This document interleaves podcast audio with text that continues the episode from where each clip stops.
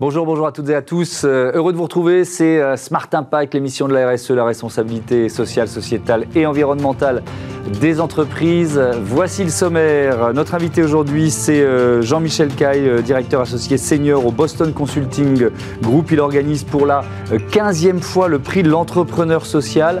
Qui peut candidater? Que gagnent les lauréats? Pourquoi un tel engagement Réponse juste après ces titres. Créer et exploiter une ferme urbaine, c'est le défi que vous allez découvrir dans notre débat tout à l'heure. Chez Voltaire, c'est le nom de ce euh, projet qui porte quatre ambitions en une nourricière pédagogique, écologique et solidaire. Ça se passe à Châtenay-Malabry. Et puis dans Smart Ideas, la start-up du jour s'appelle le jouet simple, une alternative aux produits standardisés fabriqués au bout du monde. Voilà pour les titres c'est Smart Impact. Tout de suite.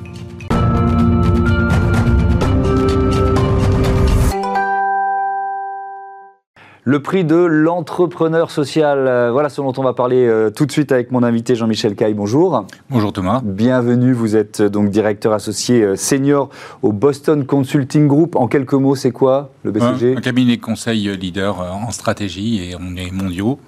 On est en France, mais on est dans le monde. On est à peu près 22 000 collaborateurs, un millier en France. Hmm. Venez nous rejoindre. Alors, ce prix de l'entrepreneur social, quand et puis surtout pourquoi il a été, euh, il a été créé? Il est, On l'a créé en 2007, il y a 15 ans. C'est sa 15e édition. Et en fait, notre, enfin, ça a été créé pour récompenser des, des, gens qui avaient envie de faire du bien tout en acceptant les, les, les, euh, le mode de fonctionnement économique de, de, la société. Donc, en gros, des entrepreneurs Mhm. Euh, à impact. Euh, et donc, on a, on a commencé ça en 2007. Et depuis, ça n'a cessé de grandir. On n'en parlait pas tant que ça des entrepreneurs à impact en 2007 Non, on en parlait beaucoup moins. et d'ailleurs, ils ont pas mal changé hein, dans, dans, dans, le temps. En quoi ils ont changé? Bah, Ils ont pas mal changé parce que, dans, un, dans l'ambition. Ils sont devenus de plus en plus ambitieux avec un souci de voir grand et de plus en plus grand. D'ailleurs, ils sont de plus en plus financés. Hein. Ils ont des levées de fonds dont on ne parlait pas en 2007. Ils ont euh, là où c'était souvent des gens qui euh, avaient eu une première expérience, puis qui décidaient de revenir, euh, etc., retrouver un peu plus de sens. Aujourd'hui, on voit des gens qui démarrent par ça, et puis des entrepreneurs à succès, des gens qui se disent, tiens, si on crée la licorne de, demain, hein, mmh. il y, a des gens qui pensent à ça, et nous aussi on y pense. Et, et puis donc, et, puis aujourd'hui, c'est bah, c'est l'air du temps aussi. Mais si, pour démultiplier leur, leur impact, ils utilisent non plus seulement l'humain, mais aussi la technologie. Évidemment, oui. Et, euh, est-ce que vous diriez, tiens, que la, cette crise sanitaire, euh, elle a renforcé ces enjeux, ces valeurs, finalement? Oui, complètement. Et euh, vous savez, chaque année, on fait, on fait, une, on, est, on fait une étude avec, avec l'Ipsos, qui est un de nos partenaires, mhm. sur les talents et leur envie ou pas de, de participer à ce qu'on appelle l'économie sociale et solidaire, enfin en gros, enfin, l'entreprise à impact. Ah, le, ce que je peux vous dire, c'est que l'engouement ne fait qu'augmenter année après année. C'est-à-dire, on voit aussi des gens qui ont envie de démarrer par ça. Hmm. Hein, c'est assez rare hein, quand même euh, de, trouver un, tel engouement. Je pense que euh, le, la, crise sanitaire a aidé pas mal de gens à se poser des questions sur euh, ce qu'ils avaient envie d'être. C'est ça, on s'est posé le, pourquoi. Beaucoup de gens. Beaucoup de gens se sont le pourquoi. Après, les équilibres se referont avec les réalités économiques. Euh, bon, on verra, on verra comment ça va évoluer, mais mm. c'est un mouvement hyper positif. Mm. Alors, dans ce, pour ce prix de l'entrepreneur social, il y a un jury, euh, jury prestigieux. Vous avez parlé de l'Ipsos, il y a Brice Teinturier, mais je ne sais pas si je peux citer euh, tous ceux qui sont présents, mais c'est vraiment impressionnant. Jean-Paul Agon, le, patron de L'Oréal, Sophie Bellon, qui est la présidente du conseil d'administration de la Sodexo, il y a Pascal Demurger, le directeur général de la Maïf, qu'on a reçu ici, Xavier Huillard, Pierre-René Lema, Frédéric Oudéa, Geoffroy Roux Bézieux, Augustin de Romanet, etc., etc. Enfin bon, euh, c'est pas seulement euh, ronflant. Qu'est-ce que ça veut dire? Ah, Ça veut dire que euh, déjà, je peux vous dire, c'est des gens qui sont hyper occupés. Je mm. n'ai aucun mal chaque année à avoir un jury d'au moins une demi-douzaine de patrons du, du, CAC 40. Pourtant, ils sont hyper occupés. Pourquoi? Parce que c'est leur préoccupation. D'abord, eux, dans leurs, leurs, propres entreprises, ils ont souvent développé ça. Mm-hmm. Ils ont un courant, ils travaillent, ils ont des partenariats. Et, et puis, c'est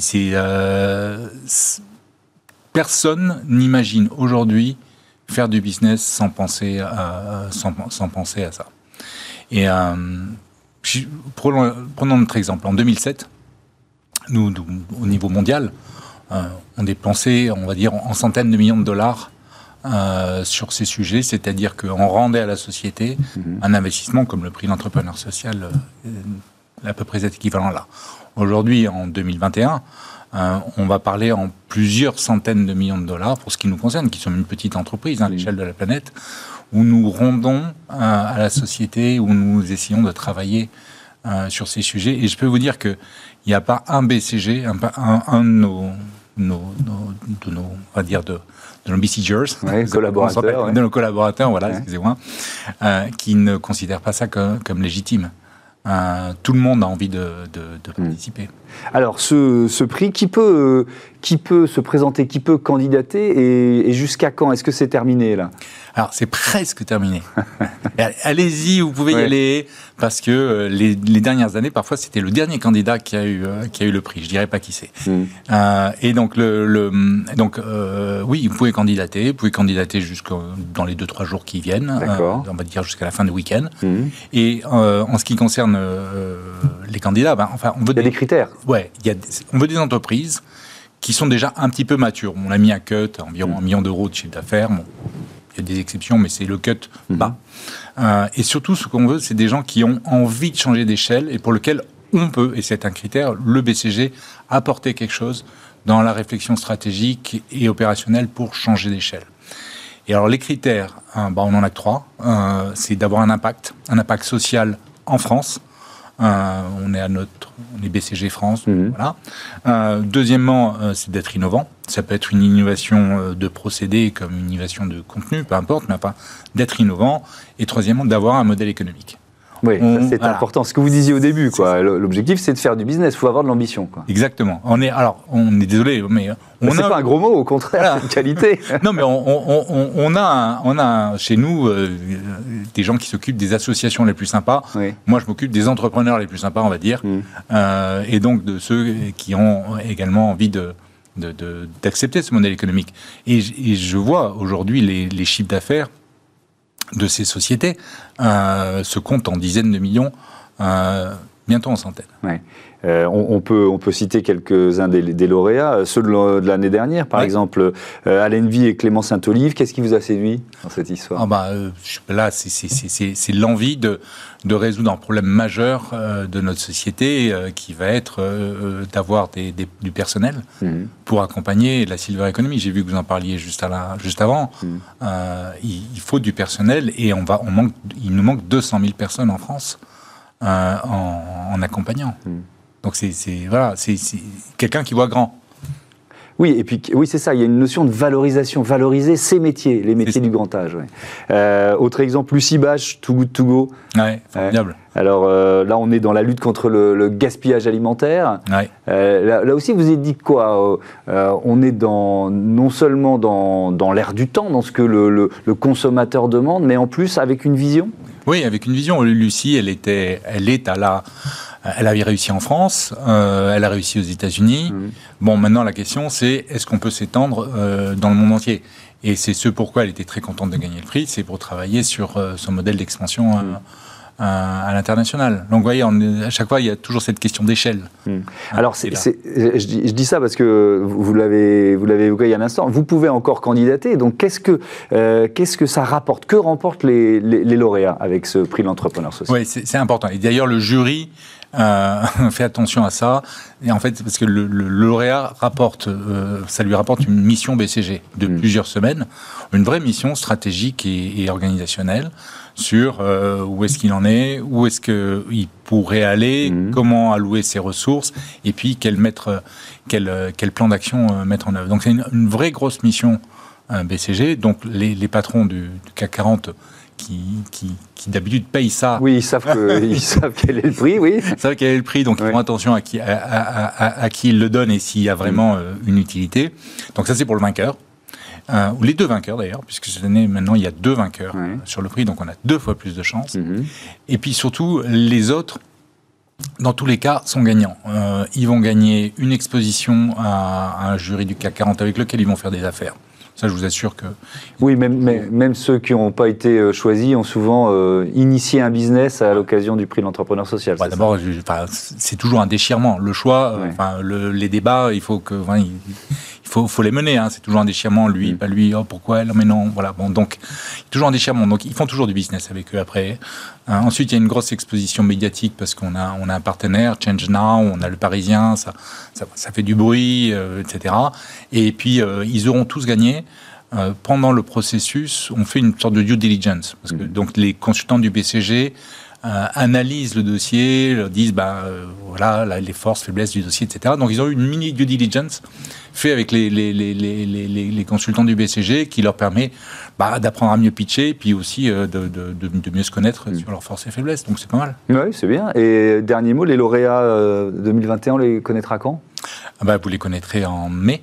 Euh, enfin, au prochain, non, si je me trompe, non, c'est mai, c'est Change Now, au prochain salon Change Now. Eh ben voilà, Change Now, le mois de mai, on sera là évidemment pour euh, récupérer, recevoir, découvrir le nom de ces euh, lauréats. Merci beaucoup, merci Jean-Michel Caille. À bientôt sur, sur Bismart. on passe maintenant à notre débat. On va dévoiler cette future ferme urbaine à Châtenay-Malabry.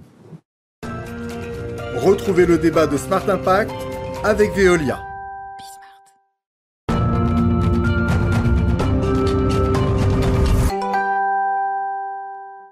La création, l'exploitation d'une ferme urbaine à Châtenay-Malabry. Voilà le beau projet que l'on découvre tout de suite avec mes invités. Mathilde Chitecat, bonjour. Bonjour. Bienvenue, vous êtes responsable du pôle agriculture urbaine chez euh, Merci Raymond. À vos côtés, Carl Segaud, bonjour. Vous êtes le maire de Châtenay-Malabry. C'est donc chez vous euh, que ça se passe. Peut-être un petit mot de présentation de Merci Raymond pour commencer, dites-nous. Eh ben, merci Raymond. Nous, on est une entreprise, on est une quarantaine aujourd'hui et on fait tout ce qui est euh, remettre de la nature en ville, euh, via du paysagisme, du design en intérieur euh, et de l'agriculture urbaine. Hmm.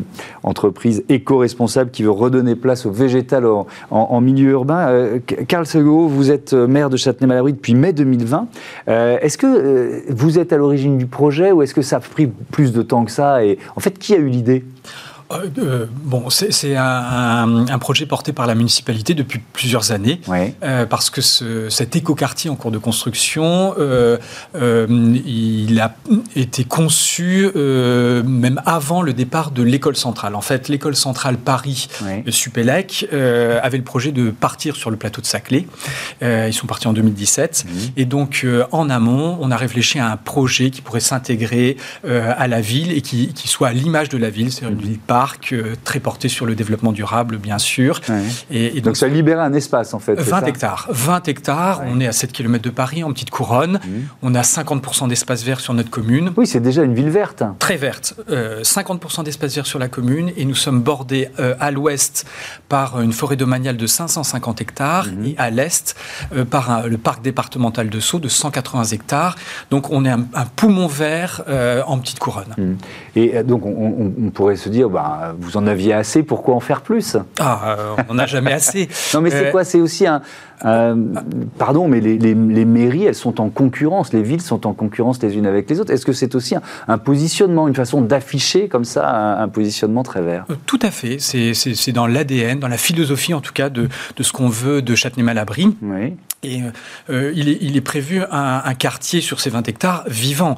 Il y a 2200 logements, euh, dont, dont, 350 euh, logements sociaux. Il y a le siège de Lidl qui va s'implanter sur ce quartier. Mhm. Euh, et puis il est prévu des Donc c'est un quartier vivant. Et évidemment, euh, le projet de ferme urbaine nous paraissait très pertinent d'un point de vue pédagogique, mhm. d'un point de vue vie, de, vie locale, vie du, vie du quartier, vie de, à l'intérieur de la ville. Et puis il y avait une dimension, euh, euh, parce que c'est une redevance en fait qui sera payée euh, à la ville sous forme de, fruits et légumes et qui servira à nourrir en partie nos, enfants dans nos cantines. Oui, on est évidemment dans la logique de, circuit court. Le, projet s'appelle Voltaire, V-O-L-T-E-2-R-E. E. Mathilde Chitecat, il est ambitieux. Est-ce que c'est le plus important pour, pour Merci Raymond Est-ce qu'il y a déjà eu un projet aussi, aussi important, aussi vaste? Euh, non, je pense que c'est le projet le plus important pour Merci Raymond qu'on a lancé. Euh, je dirais qu'aujourd'hui, on a lancé des jardins partagés, on fait beaucoup de terrasses. On a accompagné aussi le lancement de fermes plutôt en périurbain sur vraiment du productif. Mhm. Là, c'est la première fois, on a aussi lancé un restaurant. Et là, c'est la première fois que dans un même lieu, on va avoir à la fois de la production, de la restauration, des ateliers. Donc en fait, c'est comme si on remettait un petit peu tout ce qu'on a développé. Tout votre savoir-faire un petit peu sur un espace, euh, voilà, pour en faire un lieu bah, à la fois expérimental et très vivant. C'est le but. C'était quoi le cahier des charges euh, le cahier des charges était, euh, il y avait vraiment cette vraie demande, on sentait de produire pour euh, les cantines du groupe scolaire. Donc c'est assez rare quand même d'avoir une surface comme ça en pleine terre. Donc là on est entre 7000 m2 et 1 hectare, quoi, mhm. vraiment sur lequel on peut cultiver. Donc il y avait vraiment une demande, on sentait dans le cahier des charges du lien avec les écoles, la cantine du groupe scolaire. Donc je pense que c'était assez orienté là-dessus, produire et animer en tout cas que les, élèves aussi des, écoles puissent être intégrés aussi dans, dans le projet. Oui, nourricière, pédagogie écologique et solidaire. Il y a vraiment ces quatre euh, dimensions dans, dans, le projet. Ça veut dire que vous allez produire, je, suis sur le nourricière pour commencer, euh, c'est, il y a quoi 7000, euh, environ 7000 mètres carrés, c'est ça, de, terrain. Vous allez produire quoi et, et en quelle quantité? Alors ça, on va faire petit à petit. L'idée, c'est qu'on puisse installer un maraîcher à partir du printemps là, de 2022, là, de l'année qui arrive. Et on va produire, du coup, une partie sera donnée en effet en rétribution à la ville pour les cantines du groupe scolaire. Donc fruits et légumes oui, alors là, on verra avec les chefs du coup de la cantine pour voir un petit peu ce dont ils ont besoin. Ce qu'on s'est un petit peu déjà dit, ce serait peut-être d'avoir euh, un menu une fois par mois, un peu de la ferme. Ça, ça, serait, ça pourrait être en tout cas l'objectif euh, qu'on pourrait se fixer en production pour euh, la cantine. Mhm. Et après, le reste, ça sera, je pense, des paniers AMAP hein, à destination vraiment des habitants du quartier. AMAP, du coup, c'est un système de, précommande un petit peu auprès du maraîcher pour qu'ils puissent, les habitants puissent récupérer un petit panier, peut-être une trentaine ou quarantaine de paniers toutes les semaines. Mhm destination vraiment des, habitants du quartier et un peu du restaurant aussi qui prendra lieu euh, sur place. Ah, on pourra venir euh, goûter les produits sur place, c'est ça? L'idée, c'est que cette ferme elle soit vraiment euh, ouverte, à la fois avec des visites, des ateliers, et avoir un lieu central, un petit peu un lieu de vie avec un restaurant, on va mhm. un peu café-cantine, ouvert un peu à tous. On va pouvoir venir en effet goûter les produits de la ferme. Ok, on va venir tester, hein, Carl Sogo. cette dimension nourricière, vous en avez parlé. La dimension pédagogique maintenant, pourquoi c'était important et surtout quelle, quelle forme ça va prendre? Alors cette ferme urbaine, euh, elle est à côté de, des équipements publics euh, qui vont euh, être créés sur ce quartier. Il y a un, collège de, pour 700, 700 enfants, mmh. il y a une crèche de 80 berceaux et il y a évidemment un groupe scolaire, 19 classes, qui est prévu juste à côté, avec une cuisine centrale. et tout l'objectif, c'est qu'une partie de la production voilà, puisse être servie aux enfants. donc les enfants iront découvrir euh, ce jardin. C'est une dimension donc pédagogique par rapport à ça. Et puis euh, ils mangeront ce qu'ils auront vu euh, juste à côté. Donc c'est une sensibilisation d'une de, d'une partie de la population et c'est vraiment très important. Et puis, euh, euh, c'est un lieu de vie. Euh, et dans le projet de Merci Raymond, c'est une dimension qui était très importante. la ville va payer à hauteur de 500 000 euros la construction d'une structure, d'un restaurant qui sera conserverie, justement. il y a toute une activité au sein de, de, ce bâtiment qui va servir à la population et, et servir de lieu de vie.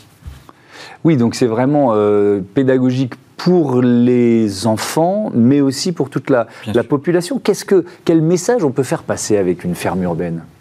Voilà, plein de messages, je pense. Euh, c'est assez, assez, concret en fait.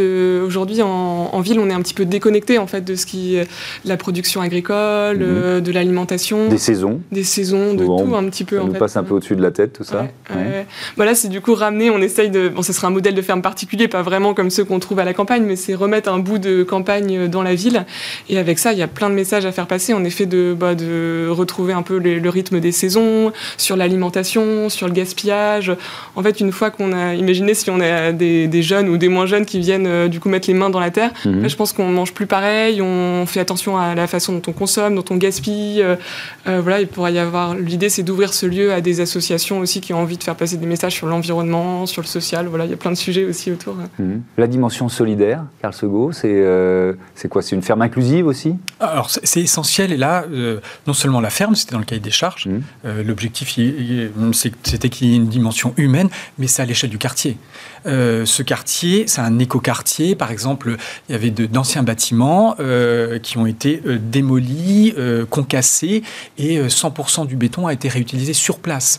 Ça a évité 6000 6000 camions mmh. et toute la pollution qui va avec. Donc là, on est vraiment dans la dimension écologique. Là, ah oui, et puis, dès le départ, pour ce quartier, l'ensemble du quartier, il y avait une dimension d'insertion professionnelle euh, et donc on, a fait appel notamment à, à Réavi, euh, ce qui a permis de, créer des emplois et notamment 11 euh, emplois pérennes par la suite. Et dans le cahier des charges, il y avait ce souhait qui est cette dimension humaine et évidemment, Merci Raymond a été sélectionné parce que c'était l'offre la plus intéressante, notamment par ce biais puisque ils vont se rapprocher d'un ESAT pour essayer de, mmh. d'avoir une insertion professionnelle pour, pour des personnes euh, atteintes de handicap. Alors, c'est quoi? C'est une délégation de service public On est dans quel modèle économique, en fait? Ce qu'on a fait, c'est un, appel d'offres. Euh, euh, donc, il y a eu trois, trois candidats qui ont fait des propositions très sérieuses, très intéressantes. et puis, bah, voilà, celle de, Merci Raymond, en tout cas, a retenu notre attention et nous paraissait la, la plus intéressante, justement parce que c'était une offre équilibrée. À la fois, il y avait le côté production, euh, pour nos, nos, cantines, c'était vraiment très important. Euh, euh, voilà, c'était pas simplement une, une, ferme urbaine avec simplement un affichage. Nous, ce qu'on voulait, c'est que ce soit, voilà, qu'il y ait des produits et que ça puisse bénéficier à, toute la population. et puis, il y avait cette, cette dimension mm, d'activité au sein de la ville, de lieu d'animation. Et le troisième, le troisième volet, c'était le, le, côté humain et notamment le côté insertion. Hmm. Ça va faire travailler combien de personnes? Ce, projet bah, Ce sera environ 8 personnes, je pense, à mon avis. Peut-être 3-4 sur la partie euh, production et euh, animation, et puis encore 4 euh, sur la partie restauration. Après, il y a le partenariat avec les AD dont on parlait, ou plus sous la forme inclusion et du coup formation un petit peu d'autres personnes. Et après, on aimerait bien aussi faire beaucoup de chantiers participatifs, un peu intégrer les personnes sous forme de bénévolat plus, mais mhm. et c'est que ce soit aussi ouvert. Il y aura des moments forts, l'installation de la serre, les plantations, où d'autres personnes viendront euh, prêter un peu main forte euh, au projet. Bon, l'inauguration, c'est prévu pour quand? C'est quoi votre cahier des charges? Le cahier des charges. L'objectif, c'est qu'on, bah, dès le printemps de l'année prochaine, ait le maraîcher qui puisse commencer à mettre euh, en culture. Et après, l'ouverture du quartier est prévue en juillet 2022, donc des premiers événements à partir de, l'été. Oui, bon ben voilà, il va falloir tenir les, délais. C'est aussi un, tiens, on va terminer là-dessus, c'est aussi un, îlot de fraîcheur dans une ville, un, espace comme celui-là, ah, alors, c'est voilà, la, la problématique du réchauffement, elle, elle concerne tous les élus, tous les Tout à fait. Euh, c'est un sujet important en Ile-de-France. Euh, mais nous, on a cette chance, c'est qu'on est un, véritable euh, îlot de fraîcheur, la ville un océan d'îlots de chaleur la ville elle-même, en, petite couronne. la ville elle-même, et puis, je le répète, on est bordé par deux parcs qui ne sont pas, principalement pas sur notre ville, mm.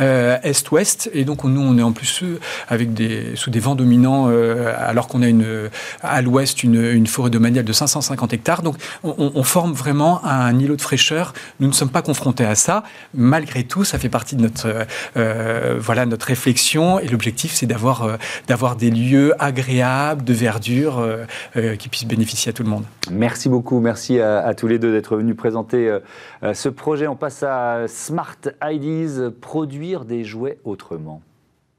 Smart IDs avec BNP Paribas. Découvrez des entreprises à impact positif.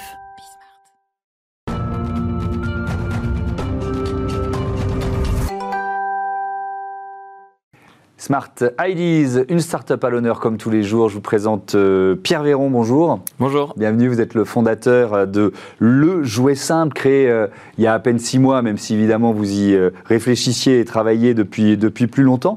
C'est quoi? Vous êtes venu avec quelques, quelques-uns de vos, de vos jouets, on va, on, va, on va expliquer, détailler ça, mais c'était quoi l'idée de départ? Alors l'idée de départ, c'est de se dire que le jouet, en fait, c'est un formidable objet, mais qui a une obsolescence programmée finalement, mmh. de, par, de par son usage. Fait, le jouet, il va rester là, mais l'enfant va grandir. Et donc, nous, on s'est dit, ben, en partant de ce constat, comment on peut faire pour que le jouet euh, ait tout de suite une seconde vie intégrée? Et donc, on a imaginé des jouets en plastique recyclé et consignés Donc on propose en fait aux parents de nous renvoyer les jouets une fois que l'enfant ne joue plus avec, euh, pour que nous, de notre côté, on le, recycle ou bien on le reconditionne et mmh. revendu en jouet d'occasion. Un système de consigne pour les jouets, euh, c'est quand même euh, original, il fallait y penser. Est-ce que ça existait déjà, à votre connaissance? Pas à ma connaissance. Moi, ça fait plus, de, plus de 7 ans maintenant que je travaille dans l'industrie dans du jouet. Je ne connais pas de, système de consigne intégré. Mmh. Aujourd'hui, il y a beaucoup de solutions qui existent, donner les jouets à des associations, de les revendre, etc. Mais que le fait que ce soit intégré sur le produit, à ma connaissance, ça n'existe pas. Et nous, c'est vraiment ce qu'on a décidé d'instituer, c'est que la consigne, en fait, est partie prenante vraiment euh, du, du, produit. Donc, c'est tout de suite mm, écrit sur notre packaging euh, que quand on renvoie le jouet, il y a euh, une consigne qui est remise. Donc ça veut dire quoi? Il faut garder la boîte? C'est quoi le principe de la consigne en Non, fait, en fait les, boîtes, donc, elles se présentent sous, cette, sous cette forme. Oui. Donc ce sont des, boîtes coffrets en fait qu'on invite à, garder. On est toujours dans cette logique d'économie circulaire. Donc ce sont des boîtes cadeaux qu'on a voulu jolies. Mhm. Et la consigne en fait est directement marquée euh, jouet consigné. Donc là en l'occurrence euh, c'est le petit train donc 3 euros. Donc c'est 3 euros qu'on va remettre quand, quand, les parents vont nous le renvoyer. Mais on peut nous le renvoyer dans n'importe quelle boîte. Une boîte à chaussures. Le petit, le, petit, train, qui est là. Il est là et, ça c'est quoi? Des chapeaux? Des, des coupelles à empiler. Ah, et on a aussi un, petit hochet dans notre, dans notre première gamme. Ok. Euh, et donc ils sont faits en plastique recyclé, ça c'est déjà une dimension euh, euh, importante. Le, sourcing, c'est quoi la logique qui est derrière? Alors la logique qui est derrière, en fait, c'est pour consigner les jouets et promettre, enfin et avoir la possibilité de les recycler à 100%, en fait, on doit les éco-concevoir dès le démarrage. Mm. Et les éco-concevoir, pour nous, ça veut dire des produits monomatières, donc sans colle, ni vis, ni sticker. Donc on est vraiment que sur du plastique recyclé, uniquement un seul type de plastique. En l'occurrence, on est sur du PEHD, donc c'est le plastique euh, qui est issu des, bouteilles de gel douche, euh, bouteilles de lait. Donc on va recycler, nous, les chutes de fabrication, les, les transformer euh, en jouets, et tout ensuite est dans le design. On part aussi du constat, en fait, qu'un enfant bah, d'où le nom le jouet simple. Il n'a mm. pas besoin d'un jouet super sophistiqué euh, pour s'éveiller et, s'amuser. Mm. Donc en partant de ce principe. C'est des jouets pour quel âge ça? Là on est sur du, des jouets des jouets d'éveil donc pour les 0 à 3 ans. Donc on a repris en fait des grands classiques. Hein. Encore une fois, nous, on n'est pas là pour inventer un nouveau besoin, on est sur des produits euh, qui ont déjà un, usage vérifié, j'aime bien dire, dans le sens où on est sur un, jouet à empiler, un petit jouet à promener et un jouet à manipuler avec le, le hochet. Euh, vos réseaux de distribution, c'est quoi aujourd'hui? Alors aujourd'hui, là, on est en, plein dans le lancement, on est en train de fabriquer les, produits pour lancer euh, mi-octobre, là, donc dans, un mois tout juste. Et on sera distribué dans des concept stores, donc en boutique indépendante, chez des magasins spécialisés du jouet notamment euh, grosses enseignes qui, qui, nous suivent, qui sont vraiment euh, partie prenante aussi du, du projet. Donc c'est super de voir que l'économie circulaire parle à tous. Mhm. Et euh, également d'autres d'autres chaînes de magasins avec qui on est en, discussion actuellement euh, pour, pour pouvoir distribuer les produits dès cette, dès cette fin d'année. Ouais, donc ça veut dire que l'univers du jouet est quand même sensible à, à, ce, à ce virage, à ce pivot, parce que le constat, c'est que quand, quand, on prend 100 jouets qui sont vendus en France, ils viennent de très loin, majoritairement. exactement. En gros, on a à peu près 60% des jouets aujourd'hui vendus en France qui vont venir de, de l'autre bout du monde. Euh, D'Asie en général En général d'Asie, ouais, particulièrement. Et qui vont euh, souvent mélanger plusieurs matériaux, donc avoir de l'électronique, plusieurs types de plastique, du tissu, etc. Mhm. Donc qui vont euh, finalement être difficilement recyclables. Et quand on sait que selon les différentes études, un jouet a seulement 8 mois d'utilisation, bah, on se dit que ouais, l'impact d'un produit, finalement, une fois qu'il va rester dans les placards ou, ou, jeté à la poubelle, il, peut être, il est non négligeable, c'est clair. Vos jouets, il faut qu'ils soient robustes pour pouvoir être euh, enfin, vous voyez, réutilisés, consignés, etc. Et nous, bah, exactement, euh, dans cette logique de, de design simple, mm. on a des produits finalement qui sont, euh, qui sont très robustes du fait euh, qu'ils intègrent juste euh, du plastique recyclé. Et ensuite, c'est tout un système d'emboîtage. Donc nous, on a travaillé avec des vrais spécialistes du jouet, aussi bien au niveau design, bureau d'études, et euh, au niveau de nos, usines de production, pour que les produits, en effet, puissent durer dans le temps sans problème. Merci beaucoup, merci Pierre Véron et, bah, merci et bon vent à vos jouets simples. Voilà, c'est la fin de ce numéro de Smart Impact. Je vous donne rendez-vous dès demain sur Bismart, la chaîne des audacieuses et les audacieux. Salut.